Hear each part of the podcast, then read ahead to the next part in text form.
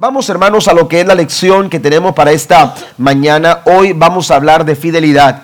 Hoy vamos a hablar sobre la séptima cualidad eh, que, ah, que produce el Espíritu Santo en nuestra vida. El fruto del Espíritu, dice el apóstol Pablo, que el fruto que el Espíritu produce en nosotros, en este caso, hoy vamos a hablar de fidelidad. Vaya conmigo a Gálatas capítulo 5, versículo número 22. La Biblia nos dice en Gálatas 5:22, la nueva traducción viviente dice, en cambio, la clase de fruto que el Espíritu Santo produce en nuestra vida es amor, alegría, paz, paciencia, gentileza, bondad y fidelidad. Amén. Eh, fidelidad es parte, hermanos, aleluya, de las cualidades o de la descripción que el apóstol Pablo hace cuando se enfoca eh, eh, hablar acerca del fruto del Espíritu Santo de Dios. Esta semana, las hermanas, mi esposa salió con las hermanas para el campamento, así que me tuve que ocupar algunas cosas que regularmente yo no hago y que mi esposa hace. Una de ellas fue que tuve que ir al supermercado.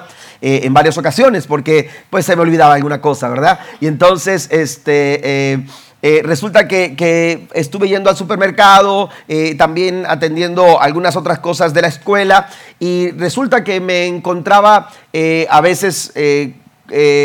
a, diferentes hermanos durante, durante la semana, los pude saludar en otras partes fuera de, de, la iglesia, me los encontré en, alguna, en, alguna, en algún lugar y cuando yo me di cuenta que me estaba encontrando con más personas de la iglesia que, que otras semanas, eh, eh, no era algo común, ¿verdad? Entonces ah, me, quedé pensando, en, me sentía contento, pero me quedé pensando también en las palabras de Jesús cuando les dice a sus discípulos en el capítulo 15 del libro del Evangelio según San Juan. Jesús les dice a los discípulos lo siguiente, no me elegisteis vosotros a mí, sino que yo os elegí a vosotros y os he puesto, note lo que dice Jesús, los he puesto para que vayáis y llevéis, dice, fruto y vuestro fruto permanezca. Jesús encomienda a sus discípulos a ir, a que vayan, pero esa acción de ir, hermanos, es una acción productiva.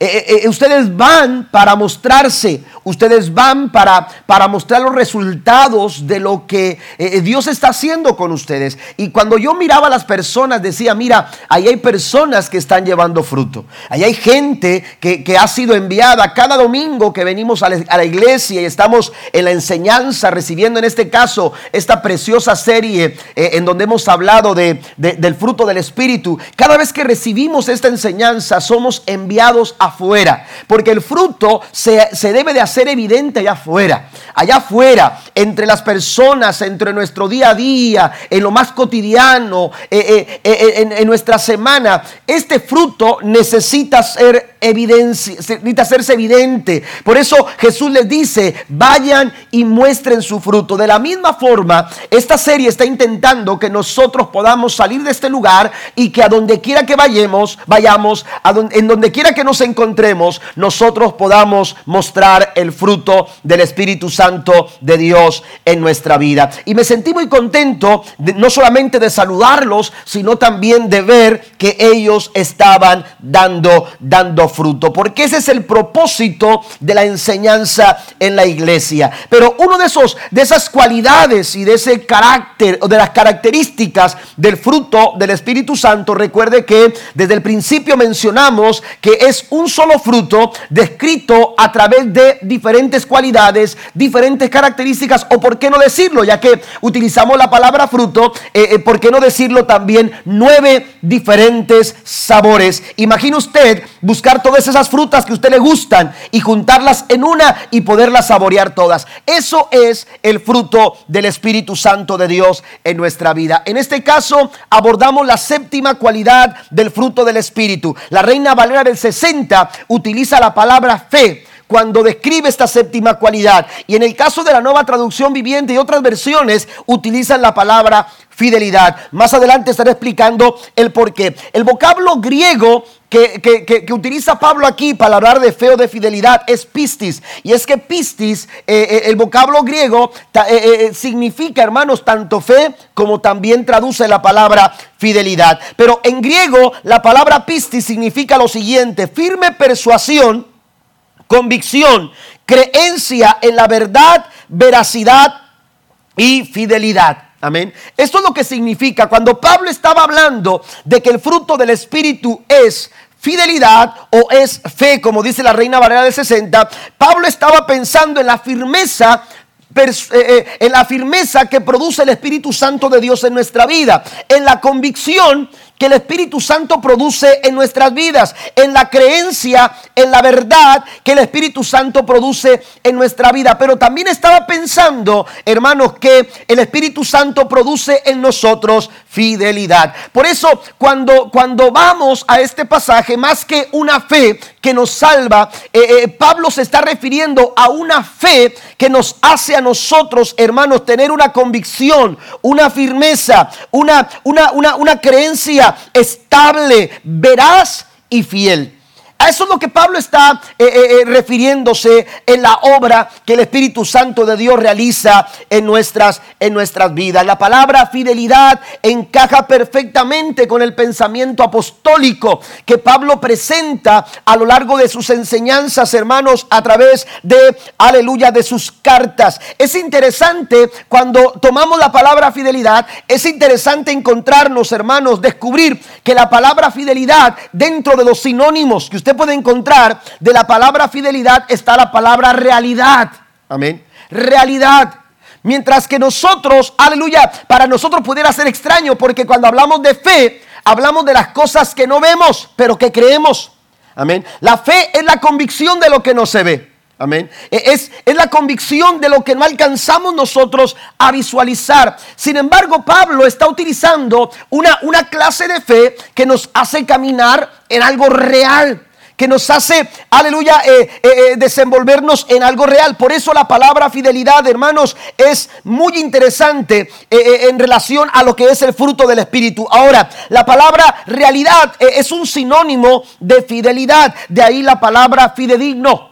Amén. Una persona que es fiel Amén. Eh, eh, eh, una persona que es fiel en su, en su palabra, que es fiel en sus formas, que es fiel en su persona. Esa persona es una persona fidedigna. ¿Cuántas personas son un fraude? ¿Cuántas personas hacen fraude a la gente y, y, le dicen tantas cosas, pero a final de cuentas son un fraude? ¿Por qué? Porque no fueron fidedignos, no fueron reales no fueron, aleluya, eh, fieles. Entonces la palabra eh, eh, realidad es un buen sinónimo al que se utiliza, hermanos, para también referirse a la palabra fidelidad. Y entonces la obra del Espíritu Santo de Dios, hermanos, quiere precisamente hacer eso. Pretende el Espíritu Santo de Dios mostrarnos delante del Señor como personas fieles. Él produce el fruto que es, aleluya, eh, que se describe también como fidelidad para que nosotros podamos presentarnos a Dios como personas, como personas dignas de confianza, como personas fidedignas. Por eso Pablo también dice en Romanos capítulo 8, versículo 16, que el Espíritu mismo da testimonio a nuestro espíritu de que somos hijos de Dios. Imagínense, Dios está, eh, eh, el Espíritu Santo está testificando de nosotros. Está dando testimonio de nosotros. ¿Eh? ¿Qué clase de testimonio está dando el Espíritu Santo de Dios? De ti y de mí.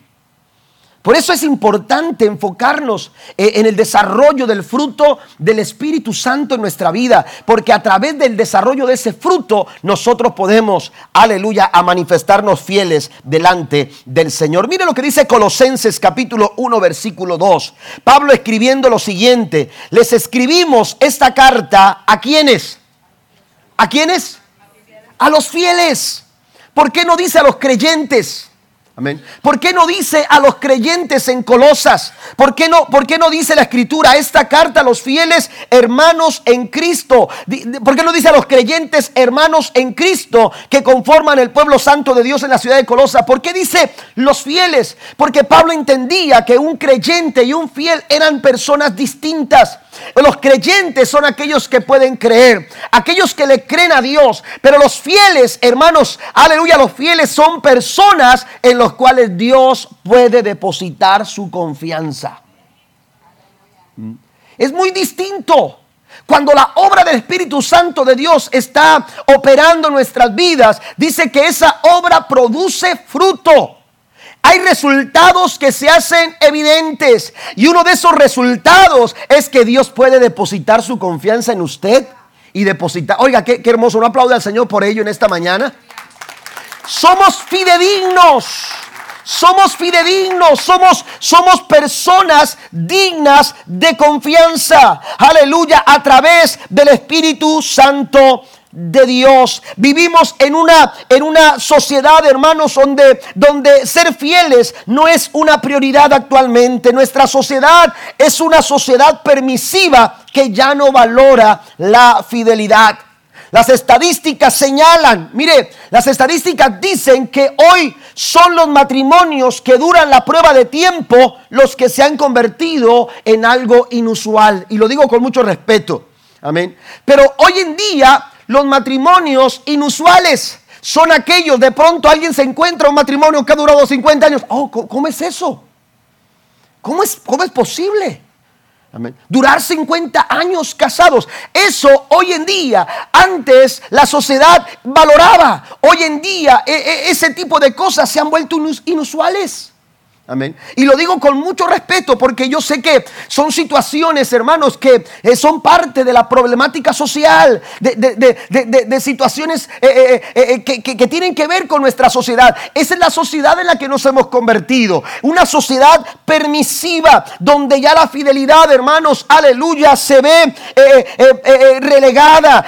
ya, ya, ya no valoramos este tipo de principios, este tipo mm, de valores. De hecho, los medios de comunicación la internet, eh, eh, eh, el cine, aleluya, hoy en día está promoviendo la, infidelidad. Hace poco acaba de salir una, una, telenovela este, en México que, que, se llama, no sé cómo se llama la mujer, pero dice ella y sus dos esposos. Y aunque tiene una trama y, tiene una idea, aleluya, ahí el simple título está distorsionando, hermano, ya el pensamiento de un carácter fiel en el hogar y en el matrimonio. ¿Me explico?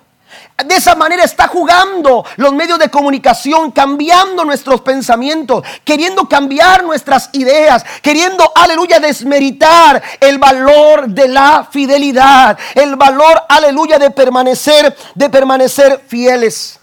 En nuestra iglesia tenemos a un, a un hermano este, que es muy detallista desde que llegó aquí a la iglesia, yo creo tendrán algunos, quizás ya van para los 10 años, casi desde que comenzamos aquí, ellos comenzaron a estar con nosotros y siempre ha sido muy detallista el hermano con nosotros, toda la familia, muy detallista. Y, y, si estoy enfermo, me manda una tarjeta y, hasta casi, casi dice eh, eh, la tarjeta impresa, impresa, no escrita, impresa. Eh, se da el detalle de buscar, hermanos, este, la tarjeta específica para la situación específica. Amén. Y casi, casi nada más le falta decir, espero que se recupere de su resfriado. Amén. O de su pancita. Pero, pero es muy detallista él, el día del pastor. Él, digo, ¿dónde encuentra estas tarjetas? Amén. Pero con, con, mensajes muy detallados y muy específicos el día del Padre. Siempre, siempre nos sorprende con una, con una tarjeta muy bonita. Amén. ¿Sabe que eh, esto es algo muy común ya? Este, las tarjetas, eh, el mercado de las tarjetas se ha, se ha este, multiplicado tanto que usted puede encontrar miles y miles de tarjetas en la internet, en el Walmart, en las librerías, en algunos eh, este, negocios que se enfocan en esto para poder compartir un pensamiento, un pensamiento hacia las personas. Mira dónde hemos llegado.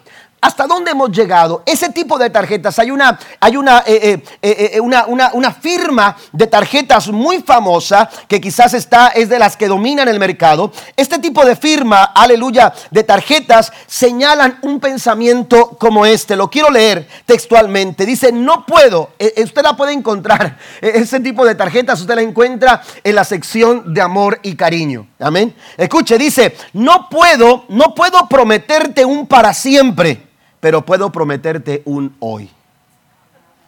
Oiga, que eso se escucha, eh, eh, wow, eh, no puedo prometerte un para siempre, pero puedo prometerte un hoy. Eso se escucha profundo, pero muy carente de compromiso. Si el amor no es capaz, hermanos, aleluya, no es capaz de ver hacia el futuro, aleluya, con un compromiso, ese amor no es amor. Eso es otra cosa, pero no es amor. ¿Eh? Se oye bonito, se oye, se oye eh, impresionante, pero qué carencia de compromiso. Aleluya, me alegra mucho saber que Dios no me promete un hoy, Dios me promete un para siempre. Cuando vamos a la palabra, den un aplauso al Señor, claro que sí. Dios no te promete una hora, Dios te promete un para siempre, porque Él, él su naturaleza es fiel. Por naturaleza Él es fiel. El salmista David dice en el Salmo 105, versículo 5, el Salmo 100, versículo 5, porque el Señor es bueno. Diga conmigo, Dios es bueno. Pero mire, no solamente es bueno, dice la Biblia, y su gran amor es eterno, su fidelidad permanece para siempre. Él no cambia, Él no abandona. La Biblia dice en el Salmo 138, versículo 8, el Señor llevará a cabo los planes que tiene para mi vida. Esto me ilusiona, esto me enamora, esto me hace pensar que Dios no me va a abandonar en el camino, que Dios no me va a dejar tirado, Dios no me va a dejar abandonado. Él estará conmigo porque Él es fiel, bendito su nombre para siempre. Eso es lo que el Espíritu Santo de Dios quiere producir en nuestras vidas. Porque a través del fruto del Espíritu Santo podemos nosotros reflejar la naturaleza de Dios en nuestros corazones. Cuando hablamos del fruto del Espíritu estamos hablando de la manera natural de parecernos a Jesús. Amén. Usted no tiene que hacer mucho esfuerzo. Deje que su vida la controle el Espíritu. Deje que su vida la guíe el Espíritu. Deje que su vida sea dirigida por el Espíritu de Dios. Y usted no tiene que complicarse, aleluya, en cómo dar fruto. Cuando el Espíritu Santo te controla, la clase del fruto que produce el Espíritu de Dios es, aleluya, fidelidad es fidelidad. ¿Por qué? Porque a través del fruto del Espíritu reflejamos la naturaleza de Jesús. Es a través del fruto que nos parecemos de forma natural a nuestro amado, amado Señor. Hemos dicho desde el principio que el fruto del Espíritu se desarrolla en una profunda y gran expresión de amor.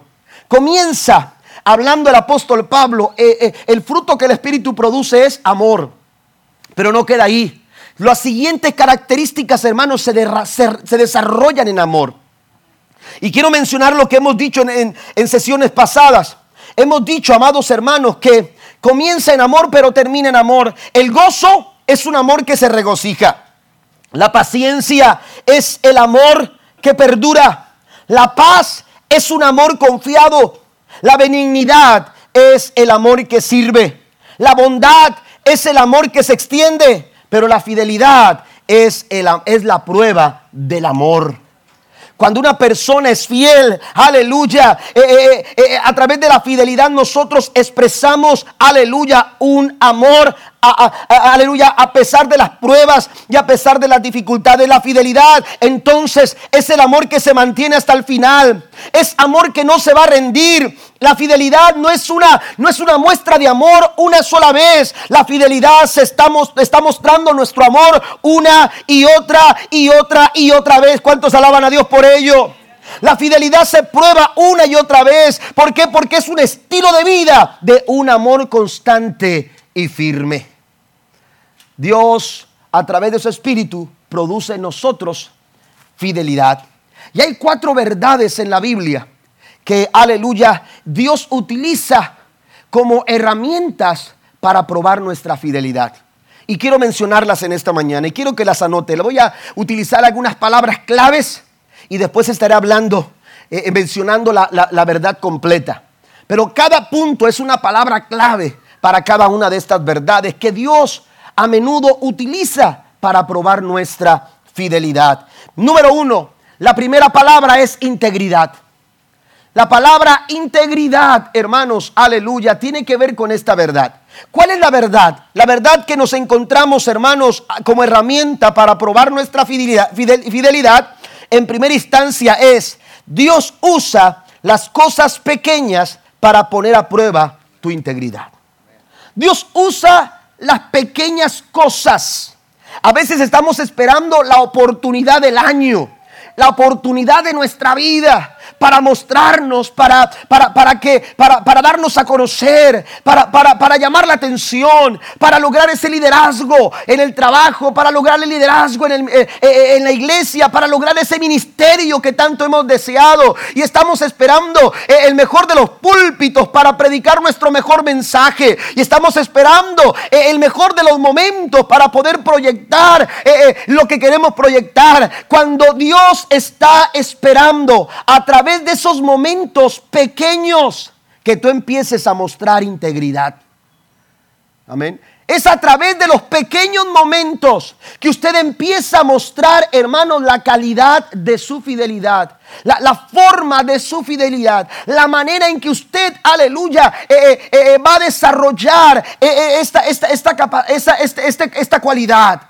Es muy importante que nosotros consideremos esos momentos que a veces son insignificantes, esos momentos que nos parecen no muy, no muy atractivos, no, no muy deseables. Pequeños momentos, pequeños momentos van dando forma a nuestro carácter.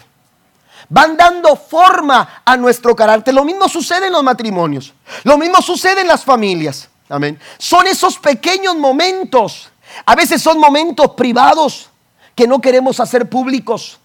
Todos pasamos por esos momentos, hermanos, en que nos sentimos que estamos siendo descubiertos en, en nuestras debilidades. ¿A quién le gusta que, que sepan cuáles son nuestras debilidades? No queremos. No queremos que la gente sepa cuál es nuestra debilidad. Tratamos de ocultarlas. Tratamos, aleluya, de, mostrar otra cara. Tratamos de, de, maquillar cierta situación. Son esos momentos, la forma en que reaccionamos a esos momentos, los que van construyéndonos, aleluya, van construyendo nuestro carácter.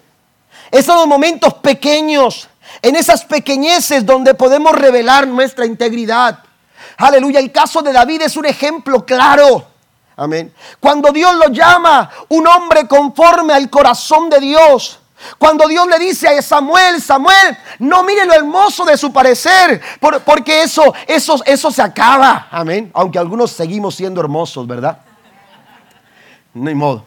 Pero bueno, este eh, dice eso se acaba, Samuel. No mire lo hermoso de su parecer, lo grande, aleluya, de su estatura. Tú tienes que saber algo, Samuel. Dios mira distinto, Dios te mira diferente. Dios había visto en, en David algo diferente. No fue cuando estuvo sentado en el trono, no fue cuando tenía puesta una corona, no fue cuando David se ponía las mejores galas para poderse presentar en público con las personas. Cuando Dios es expresó así de David. No, ¿sabe cuándo fue? Cuando David pastoreaba en el campo, cuando estaba con las ovejas. En esos momentos pequeños, Dios vio la integridad en el corazón de David y dijo, a este yo lo quiero como el sucesor de Saúl. Son los pequeños momentos. No, no tengan poco no, desaproveche esos pequeños momentos que le van dando forma a su vida. Los fieles revelan su integridad en los pequeños actos invisibles que nadie conoce. Aleluya, en esos actos invisibles que nadie ni siquiera considera importantes en tu vida. Aleluya, cuando Dios, cuando Dios los ve, aleluya, marcan la diferencia. ¿Cuántos alaban a Dios? Mire lo que dice la Biblia, Lucas 16, versículo 10. La nueva versión internacional dice, el que es honrado en lo poco, también lo será en lo mucho. Y el que no es íntegro en lo poco, también lo será, en, lo será en lo mucho. Aquí hay una poderosa verdad porque lo que el Espíritu Santo, aleluya, eh, eh, el trabajo del Espíritu Santo es desarrollar fruto en nuestras, en nuestras vidas. Y ese fruto se puede ver en las pequeñas cosas, en los pequeños momentos, en nuestros a veces momentos, nuestros eh, primeros pasos o, primeros inicios de trabajo, por ejemplo, si, si, si pones un negocio, si estás, aleluya, por empezar una idea, son esos pequeños principios pequeños pasos que vamos dando donde vamos revelando nuestra integridad. Vamos mostrando quiénes somos. ¿eh? Y dice el Señor, si no eres honrado en lo poco, tampoco lo vas a hacer en lo mucho. Amén. Hay otra versión que dice, el que no es fiel en lo poco, tampoco será fiel en lo mucho. Cuando la gente viene a preguntarnos eh, por consejería eh, en las finanzas y hablamos sobre, por ejemplo, el presupuesto y hablamos sobre situaciones de lo que estás haciendo con tu dinero, porque tú tienes que saber a dónde va tu dinero. Amén. Hay gente que termina la saber, es que no sé dónde se fue el cheque. ¿Por qué? Porque están manejando equivocadamente el dinero. Entonces hablamos con ellos sobre, sobre finanzas y una de las cosas que yo les pregunto es, es ¿cuánto, cuánto estás ahorrando por semana? Y, y a veces uno me dice, no, es que no puedo ahorrar. Es que no puedo ahorrar. ¿Y por qué no puedes ahorrar? Y muchas veces he descubierto, hermanos, que no ahorran, no porque no tengan. ¿Ah? El ahorro, aleluya. Mire, usted puede empezar a ahorrar un dólar por día. Un dólar por día. Y ese dólar por día, más que, más que la cantidad, porque eh, eh, a veces pensamos, ¿qué, ¿qué voy a juntar eh, en una semana? Siete dólares. Amén. Ocho dólares. Si soy de domingo a domingo. Amén. Un dólar por día.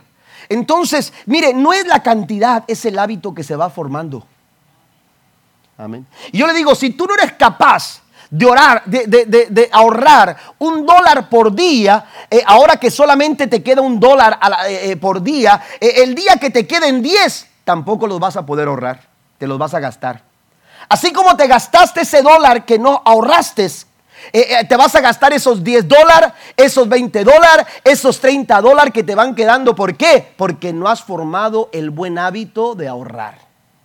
Yo aprendí, hermanos, que el ahorro era un hábito. Y ahora yo les enseño eso a mis hijos. Amén. Ahorrar como un hábito. A final de cuentas, a veces yo les pago lo que, lo que, lo que compran. Amén. Pero me gusta que ellos están ahorrando.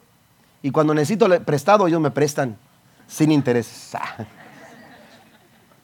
Pero es importante que nosotros aprendamos esto, porque si no fuiste honrado en lo pequeño, si no fuiste honrado, si no fuiste fiel en lo pequeño, tampoco lo vas a hacer en el momento, hermanos, aleluya, e, en otro, en otro momento. Es importante que entendamos nosotros la importancia de la integridad. Integridad, amados hermanos, tiene que ver mucho con, con esos momentos donde nadie te ve, con esos momentos donde nadie te escucha con esos momentos cuando nadie se mete a tu cabeza para ver qué es lo que estás pensando. O, en esos momentos cuando nadie sabe lo que tú estás viendo. E integridad, hermanos, cuando tú cierras la puerta de tu cuarto, hermano, la gente se queda allá, pero tú entras y entra la integridad contigo. Amén. Y, la integridad revela, aleluya, se revela en esos momentos, aleluya, cuando quizás nadie está, está presente. Es muy importante que nosotros, hermanos, valoremos, valoremos la integridad. Eh, por ejemplo, si, si, si pensamos en un político que busca, aleluya, que una mayoría de personas depositen su confianza en él por medio del voto.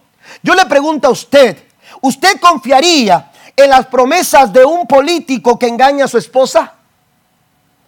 Yo no. ¿Eh? Porque si es capaz de engañar a su esposa y es capaz de engañar a su familia, hermano, ¿quién dice que no me va a engañar a mí?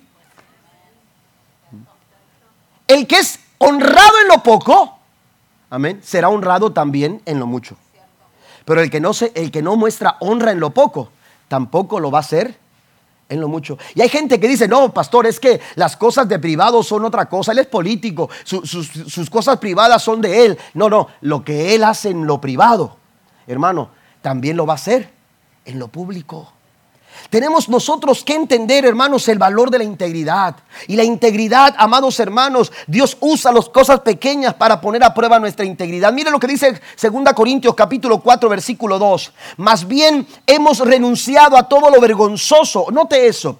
Mire la forma en que Pablo se expresa. Renunciamos a todo lo vergonzoso que se hace a escondidas. No actuamos con engaño ni torcemos la palabra.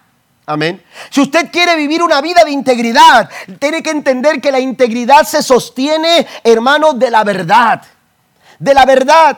La verdad, aleluya, es el firme sostén de la integridad. Pablo por eso dice y señala, renunciamos a lo que es vergonzoso, renunciamos a lo que se hace a escondidas. Más adelante dice, no actuamos con engaño ni torcemos.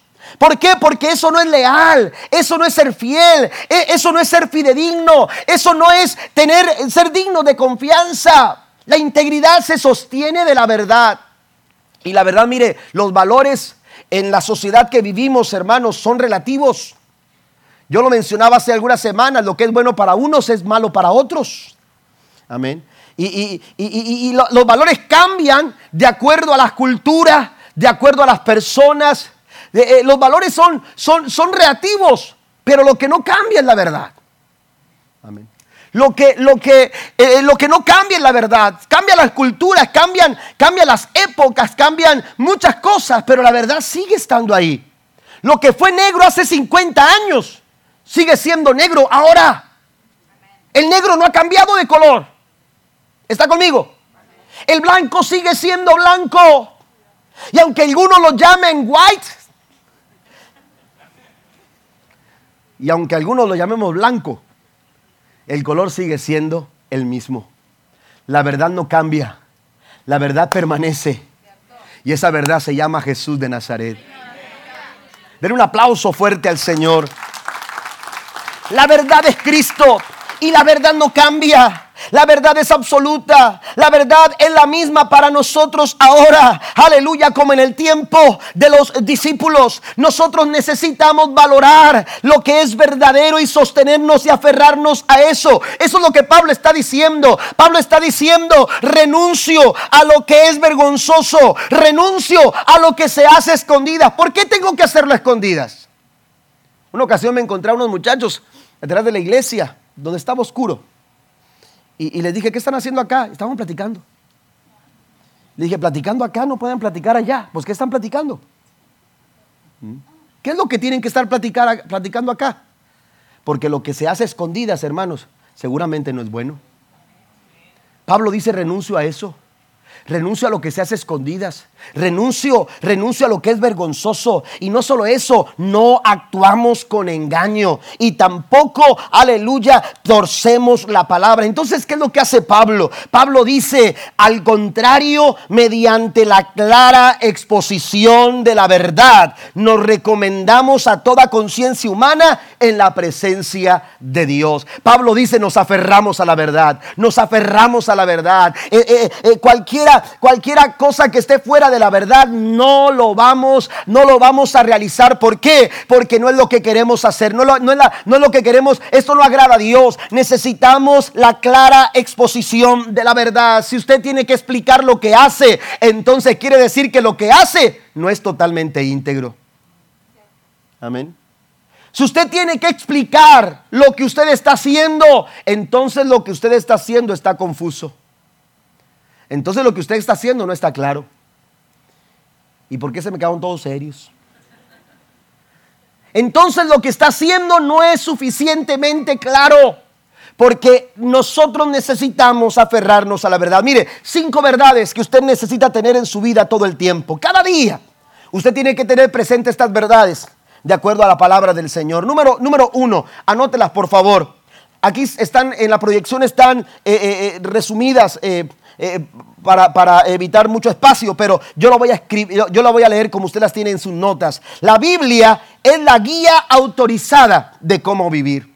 Si usted quiere saber cómo vivir, usted necesita buscar el consejo de la palabra de Dios. Si usted quiere saber lo que es bueno y lo que es malo, lo que es correcto y lo que no es correcto, lo que le beneficia a su vida y a su matrimonio y a su familia, está en la palabra de Dios.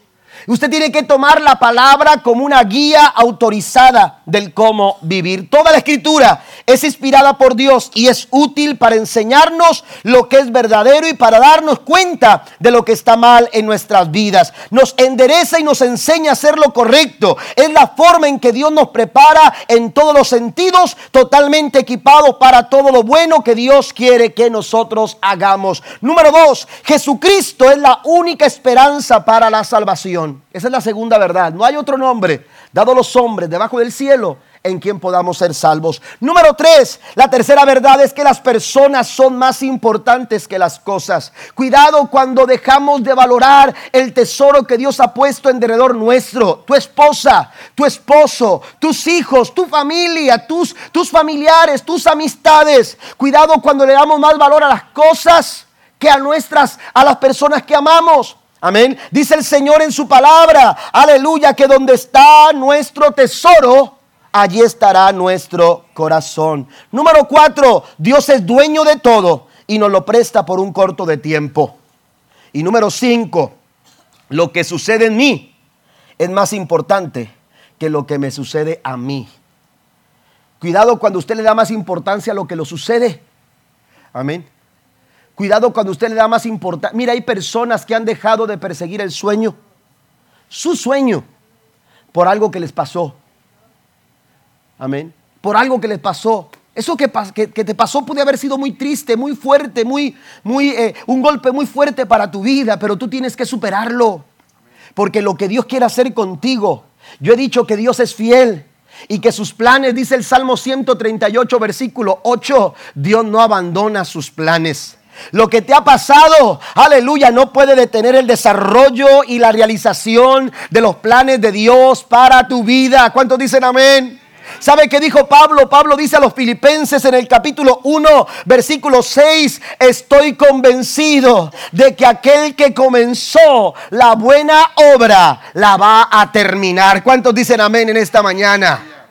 Dios no deja las cosas a medias. Dios cumple lo que promete. Termino este punto con dos pasajes más. Proverbios 11, versículo 3 dice, a los justos los guía su integridad, a los falsos los destruye su hipocresía. Proverbios 19, versículo 1 dice, mejor es el pobre que camina en integridad que el de perversos labios y fatuo o necio. Amén. Número dos, el punto número dos, hermano, la, la palabra clave es desprendimiento desprendimiento. Si queremos nosotros, aleluya, eh, eh, eh, mostrarnos fieles al Señor, Dios va a usar la integridad, pero también va a usar el desprendimiento. Y esta palabra, ¿qué es lo que enfatiza? Bueno, Dios usa mis talentos para probar mi desprendimiento. Dios usa mis talentos. Usted tiene talentos, tiene capacidades, tiene dones espirituales. Hay una forma que Dios le ha dado a usted, diferente Amén. No todos aquí somos iguales, podemos parecernos, podemos tener algunas capacidades muy similares, pero a final de cuentas, cada quien tiene su capacidad. Mi esposa tiene capacidades, hermanos, sorprendentes. Amén. Diferentes a las mías. A lo mejor ella tiene más capacidades que yo. Amén. Pero tiene talentos diferentes a los míos. Tiene dones diferentes a los míos. Tiene experiencias diferentes a las mías. Yo me he nutrido mucho de las experiencias que ella ha tenido. Amén. Porque aunque yo vengo de una familia cristiana, crecí en el Evangelio, mis abuelos fueron pastores, mis tíos pastores, mis padres eran cristianos, buenos cristianos, eh, eh, pero no crecí en el seno de una familia pastoral, pero mi esposa sí. Y mi esposa platica sus experiencias como familia pastoral. Y esas, esas, esas experiencias me ayudaron a mí a poder sobrellevar la situación con mis hijos, sobre todo cuando estaban más pequeños. Ahora que son más jóvenes también eh, eh, podemos, podemos tener bases para poder educarlos eh, gracias a, las experiencias que ellos mismos pasaron como hijos de pastores. Amén. Pero fue algo que yo no experimenté, yo no fui hijo de pastor. Amén. Pero sus experiencias me ayudan. Pero cada quien tiene una forma muy específica. Dios le dio a una forma. Pero esa forma Dios te la dio con un propósito.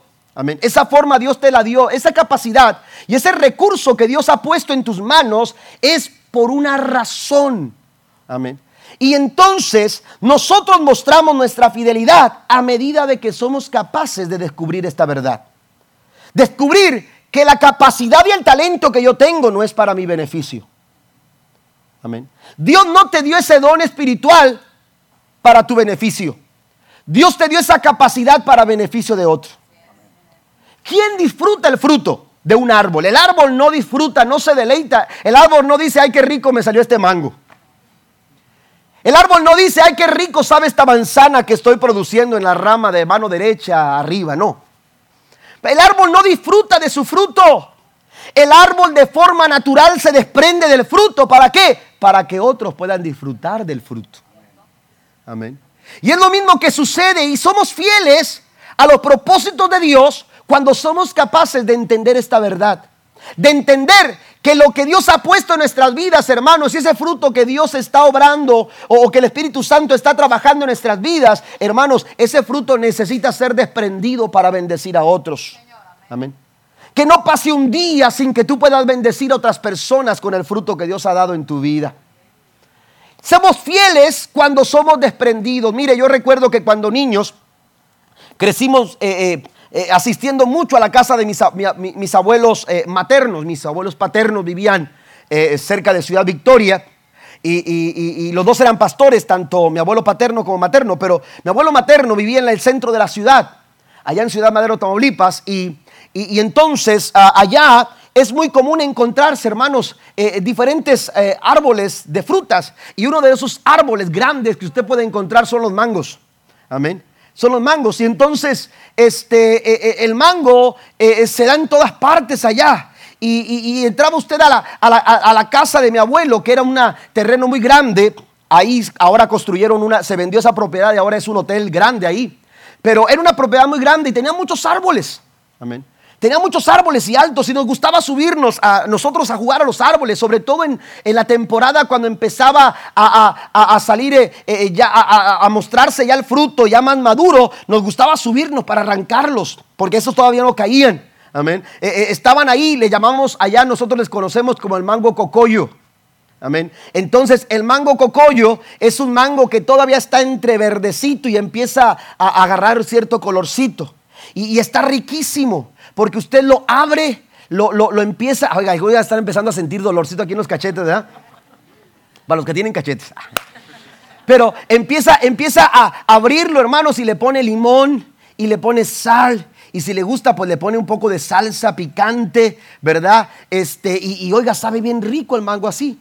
Eh, eh, entonces eh, nosotros nos subíamos y, jugábamos en los árboles y arrancábamos los, mangos y nos los comíamos. Y, entonces ya cuando empezaba a avanzar la temporada del mango, oiga, era, era imposible que, todos allá en casa, aunque nos gustaba, porque en ese tiempo había agua de mango todos los días, pulpa de mango todos los días, paleta de mango todos los días, hielo de mango todos los días. Oiga, mango por todas partes, amén. Y entonces este, resulta que cuando, que cuando ya era demasiado, mi abuelo decía, junten en las cajas los mangos y pónganlos afuera en una carretera, una avenida grande.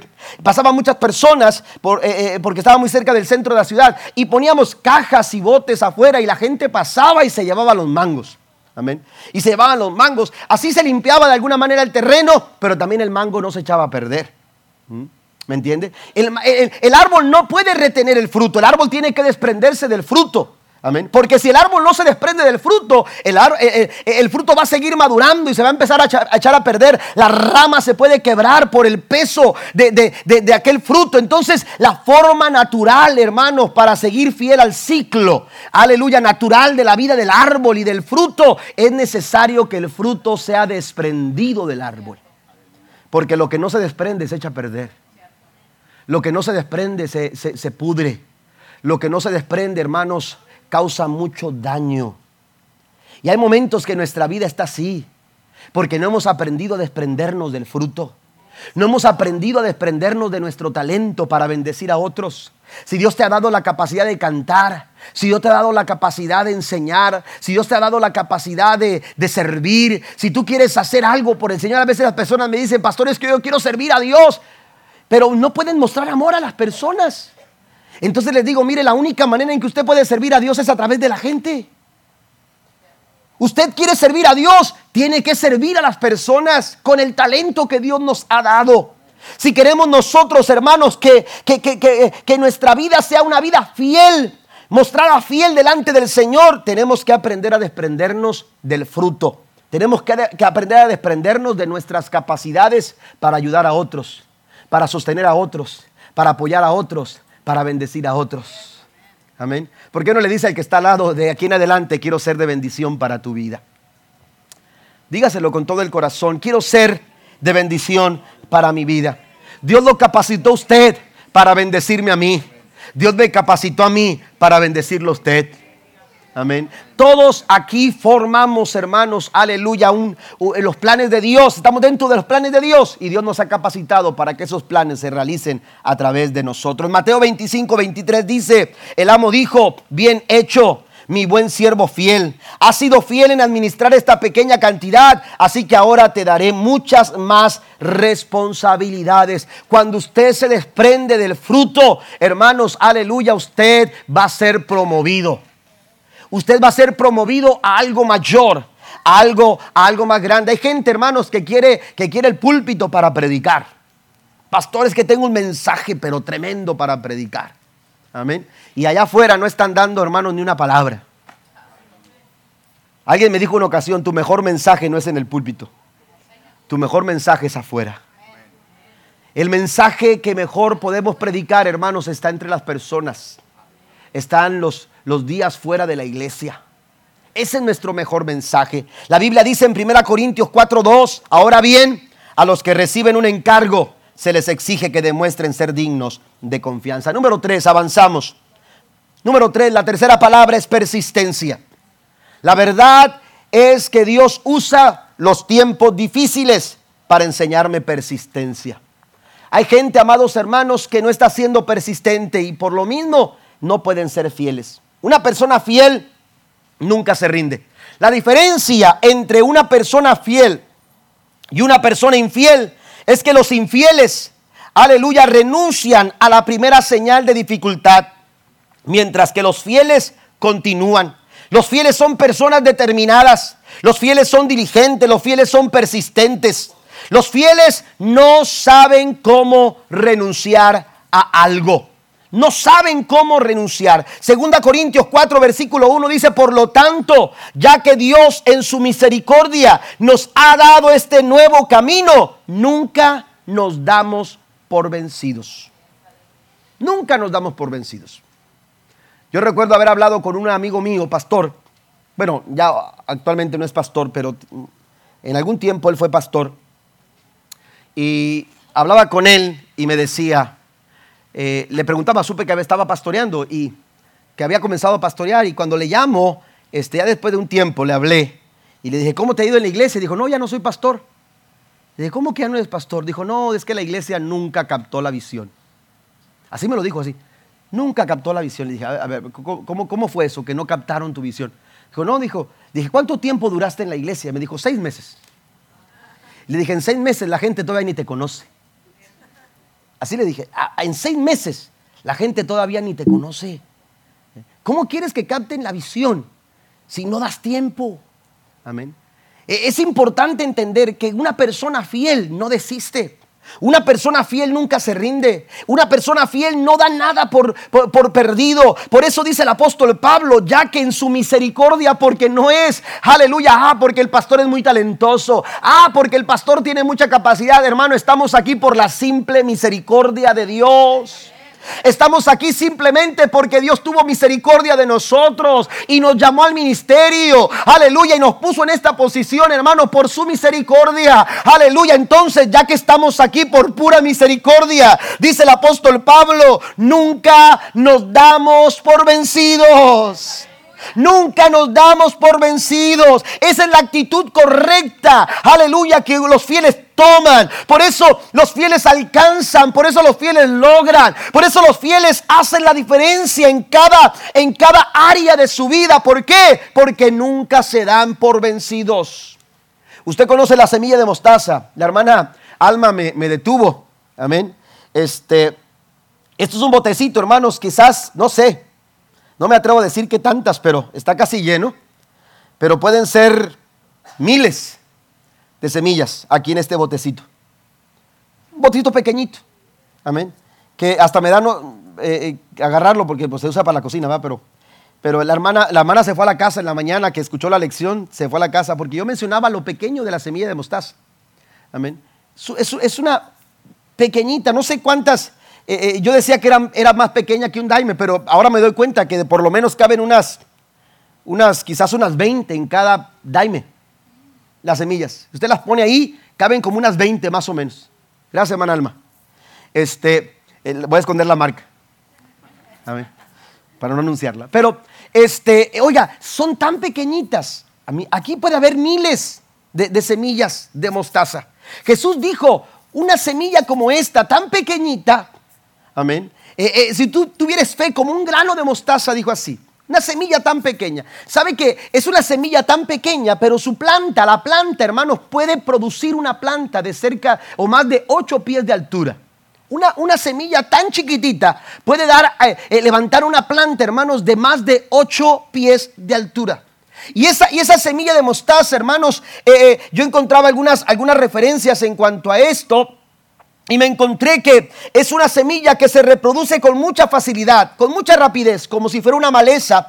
Se extiende sin control hacia todas partes. Y se ha naturalizado en buena parte del mundo, es decir, en muchas partes del mundo está en cualquier tipo de clima, en cualquier tipo de terreno. Puede crecer de forma silvestre en prados o en cultivos trabajados por personas. Puede estar en terrenos baldíos o en la vera de los, de los caminos, a, los lados de los caminos, o cualquier terreno, eh, eh, por más seco que esté, la semilla de mostaza puede producir fruto. ¿Y sabe cuál es el, el motivo? Porque nunca se da por vencida. No le importa que no haya agua, no le importa que sea eh, eh, árido, el lugar, no importa eh, cuál sea la inclinación del terreno, nunca se da por vencido.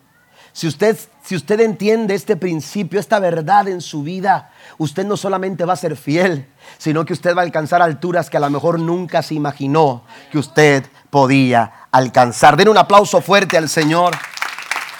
Cuando recién comenzamos el pensamiento de levantar una nueva obra. Pastoreábamos en Hueslaco. Nuestra iglesia era una iglesia estable. Estábamos bien como familia en Hueslaco. Teníamos nuestra casa. Habíamos eh, construido la casa. No sé si teníamos eh, algunos cuatro o, tres años de haberlo construido. Cuando, cuando Dios empezó a trabajar en mi vida y empezó a, hacerme sentir que necesitábamos levantar una obra. Aleluya. Y fue una inquietud y empezó a crecer. Lo compartí con mi esposa y lo compartí con algunas personas y recuerdo haber estado con alguien ese primer año, de estar tocando puertas, estar buscando maneras de poder avanzar en lo que Dios había puesto. Todavía pastoreábamos la ciudad, eh, la ciudad de Hueslaco, pero yo estaba muy inquieto por lo que Dios había puesto en mi corazón y recuerdo haber estado platicando con alguien, aleluya, que nos invitaba a colaborar eh, eh, en, una, en, una, eh, en una tarea en la iglesia, en otra ciudad. Y yo recuerdo que cuando estábamos ahí, mi esposa estaba presente, yo le respondí estas palabras. Yo no sé dónde, tampoco sé cómo y no tengo idea cuándo, pero de algo estoy seguro. No voy a renunciar a lo que Dios ha puesto en mi corazón. Y de eso han pasado muchos años. Y hoy en día, amados hermanos, aleluya, hemos llegado hasta donde estamos. ¿Sabe por qué? Porque no sabemos cómo renunciar. Aleluya, no sabemos cómo renunciar. Porque hemos querido ser fieles al Señor. Cuando llegamos a este lugar, aleluya, comenzamos, aleluya, sin, sin agua potable. Eh, el único baño que teníamos, aleluya, ahí había una tina de agua, tipo así como cuando estábamos allá en elegido. Algunos ya no se acuerdan, pero pero como cuando estábamos en el elegido allá, usted sacaba agua de ese, de ese bote para poder, eh, aleluya, ir al baño y, teníamos muchas inclemencias, no teníamos abanico, no había aire acondicionado, no teníamos, no teníamos luz en los primeros días, aleluya, pero abrimos las ventanas. En aquel tiempo era un área pequeña de aquel lugar, todo esto eran cuartos y era un área pequeña en aquel lugar, una chimenea, aleluya, ahí donde está la mano Murillo, aleluya, esa chimenea estaba ahí, ahí, de ahí predicábamos con puertas abiertas acá, ventanas abiertas allá. Algunos, aleluya, oiga, eh, se la pasaban aplaudiendo todo el día porque estaban, o todo el culto porque estaban matando zancudos. No crea que estaban muy gozosos. Matando zancudos que tenían entrada libre. Porque no se discrimina a nadie, ¿verdad? Entonces los zancudos tenían entrada libre al lugar y se gozaban con nosotros, ¿verdad? Algunos hasta perdían la vida por eso. Pero oiga, este, la verdad es que dijimos no vamos a renunciar, vamos a continuar y estamos aquí por la mera gracia y misericordia del Señor. Den un aplauso maravilloso a nuestro Rey. Por eso dice Pablo, 2 Corintios capítulo 4, verso 16, es por esto que nunca nos damos por vencidos, aunque nuestro cuerpo está muriéndose, nuestro espíritu se va renovando cada día. no sabemos cómo renunciar. El fruto tiene que ver con carácter. El fruto tiene que ver con carácter. En ocasiones decimos ser alguien que después nuestros hechos lo niegan. Jesús dijo, es por sus frutos que seréis conocidos. El fruto tiene que ver con carácter, porque el fruto que demos dice claramente quiénes somos. Dios está más interesado en quién tú eres que en qué tú haces. En quién tú eres y quién tú eres nunca te va a permitir detenerte. Gálatas 6:9 dice que no nos cansemos de hacer el bien a su tiempo, cosecharemos numerosas bendiciones. ¿Alguien lo cree? Si no nos damos por vencidos, no te des por vencido en tu matrimonio. No te des por vencido en tu familia, no te des por vencido con tus hijos, no te des por vencido, amén, eh, con tu sueño, con ese sueño con el, que, con el que llegaste a este país. Es que las leyes migratorias, pastor, cada vez se está poniendo más complicado, yo lo sé. No te des por vencido. No sueltes el sueño. Aleluya, Dios está interesado en quién tú eres más de qué es lo que tú haces. Romanos 8:29 dice que las cosas cooperan todas para bien, porque Dios dispone todas las cosas para el bien de quienes lo aman. Y punto número, número cuatro, pasen los músicos, por favor. Número, número cuatro, la cuarta palabra clave es generosidad. Y solamente menciono algunas cosas. Dios usa la escasez para probar mi generosidad. Hablar de generosidad, amados hermanos, es un tema eh, muy importante en la Biblia. La generosidad no es una acción, la generosidad es una actitud. Damos no porque tenemos o porque no tenemos, no damos, no. Damos porque hay algo aquí en el corazón que nos hace dar. Yo me he encontrado con personas que, a veces andan buscando a ver qué dan. Y no, no, espéreme, espéreme, espéreme. Y, y, anda, no, no, no se me vaya, espéreme, quiero darle algo, quiero darle algo.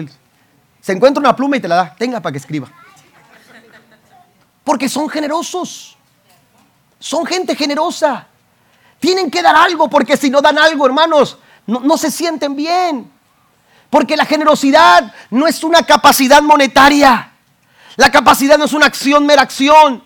usted ve la acción, pero la verdad es que ellos ya son generosos porque ya lo sintieron en su corazón, porque hay una actitud que no les permite detenerse, tienen que hacerlo. Pablo dice que la iglesia en Macedonia fue muy generosa. Segunda Corintios 8, versículo 1 al 2 dice, así mismo hermanos, os hacemos saber la gracia de Dios que nos ha dado a las iglesias de Macedonia, que en grande prueba de tribulación, la abundancia de su gozo y su profunda pobreza abundaron en riquezas de su generosidad. Pablo habla de la iglesia en Macedonia que está pasando por un momento de mucha tribulación. Yo quiero mencionar esto. Los romanos conquistaron, hermanos, toda esta región de Grecia. Amén. Macedonia fue un punto, hermanos, en el que ellos se enfocaron tanto, porque de ahí había salido Alejandro el Magno, Magno, de Macedonia. Amén. Así que ellos dijeron, vamos a, a, borrar, vamos a borrar del mapa esa ciudad, esa, esa provincia. Vamos a borrarla para que no quede registro de, de, Alejandro Magno. Los que han escuchado la historia o han leído la historia sobre Alejandro Magno, hermano, fue un líder tremendo que estableció la cultura helénica por, por, todo el mundo conocido de aquel tiempo. Él murió muy joven, a los 33 años. No murió en guerra, murió por una temperatura, hermanos, terrible. Después de tres días de borracheras y de fiesta. Pero cuando los romanos conquistaron el territorio, dijeron, vamos a destruir Macedonia, hermanos, y Macedonia quedó completamente en ruinas. Todavía los estragos de las ruinas habían golpeado al pueblo de Macedonia. Pero cuando llega el Evangelio, el Evangelio trae vida. El Evangelio trae esperanza. El Evangelio es salvación. ¿Cuántos dicen amén? El Evangelio aliviana tu carga. El, el Evangelio aligera, aleluya, tu pesar. Y cuando ellos más necesitados estaban, se sentían gozosos se sentían libres, se sentían capacitados para juntar no sé de dónde. Pero lo que sí sé es que Pablo dijo, esta iglesia en su gran escasez, en su gran crisis, en su gran tribulación, fue capaz de levantar una ofrenda que vino a bendecir lo que estaba pasando en Jerusalén. Esas familias necesitadas en Jerusalén, hermanos, no fueron no fueron eh, ayudadas o apoyadas por los banqueros de aquel tiempo, por los hacendados. ¿Quiere ponerse de pie, por favor? No fueron apoyados por, por, por eh, eh, no sé, por alguna agencia financiera, no. Fueron hermanos que en su crisis, que en su tribulación, dijeron, aquí está mi aportación, aquí está mi apoyo, aquí está mi ayuda. Si hay necesidad allá, si hay necesidad allá, yo quiero ayudar. A menudo Dios usa ese tipo de personas, hermanos, para engrandecer sus planes y sus propósitos. ¿Que acaso no fue a una viuda pobre a donde Dios le dijo a Elías, ve, ve, tú no vas a pasar hambre, Elías, tú no vas a pasar problemas eh, eh, eh, de, hambre, no. Aun cuando hay hambruna en todo aquel territorio, tú vas a tener quien te, te sostenga. Quiero que vayas a la casa de una viuda, yo la tengo preparada para que te alimente. ¿Por qué no la mandó con un hacendado? ¿Por qué no la mandó, lo mandó al banco de comida? ¿Por qué la mandó con la viuda? Dios utiliza esos momentos de escasez para probar qué tan fieles nosotros somos. Porque el que es fiel en lo poco, será fiel también en lo mucho. ¿Sabe por qué los fieles son generosos? Pablo aquí nos dice, dice, dice que, dice que los hermanos en Macedonia, dice, os hacemos saber la gracia de Dios que se ha dado a la iglesia de Macedonia. ¿Sabe por qué los fieles son generosos? Porque los fieles han experimentado la gracia de Dios. A final de cuentas, la generosidad, esta actitud generosa, hermanos, se da en el corazón. ¿Sabe por qué? Porque es una respuesta a la gracia de Dios. ¿Cómo puedo limitarme yo cuando Dios no se ha limitado con nada? ¿Cómo puedo limitarme yo para hacer algo a lo que Dios me está moviendo a hacer cuando Dios no se detuvo? Dice que no se aferró a ser igual a Dios como a cosa que aferrarse, sino que se despojó de sí mismo. Y hecho semejante a los hombres, dice, se hizo obediente hasta la muerte y muerte de cruz. Pero también sabe por qué la gente fiel, es generosa. Porque la generosidad, hermanos, además de ser una respuesta a la gracia de Dios, la generosidad es una obra de gracia. La gracia, hermanos, aleluya, es un favor que no se merece. El hombre generoso no está diciendo se merece o no se merece. ¿Te lo mereces o no te lo mereces? Eh, ¿Calificas o no calificas? Mire, usted puede puede buscar ayudas en el gobierno y el gobierno no está, no está siendo generoso, el gobierno califica a las personas y está, está, su generosidad está, está, está calificada por, por, un perfil y, entonces dices que usted no califica, usted no califica para ayudas, amén. Bueno, es un sistema, amén, un sistema, pero cuando hablamos de generosidad divina, cuando hablamos de generosidad cristiana, hermanos, usted no tiene que buscar calificativos. Usted no tiene que meter a base de datos aquella situación en aquella parte, en aquel lugar. No, usted es generoso. ¿Sabe por qué? Porque la generosidad es un acto de gracia. Y sabe que, que la Biblia nos dice en Proverbios 11, 24 y 25, unos dan a manos llenas y reciben más de lo que dan. Otros ni sus deudas pagan y acaban en la miseria. El que es generoso prospera y el que reanima será reanimado. Dios está buscando gente fiel.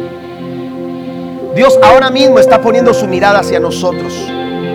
Hemos hablado de cuatro verdades, cuatro verdades que buscan probar nuestra fidelidad, integridad, desprendimiento.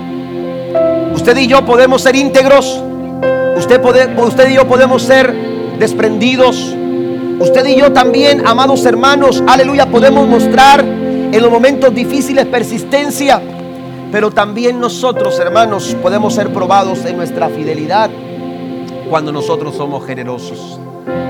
Pero Dios está buscando gente fiel. La Biblia nos dice en segunda de Crónicas, segundo libro de Crónicas 16:9, el Señor recorre con su mirada toda la tierra y está listo para ayudar a quienes, a los que son fieles. Dios está listo para ayudar a los que son fieles. Y en Proverbios 28:20 dice, El hombre fiel recibirá muchas bendiciones. El que tiene prisa por enriquecerse no quedará impune.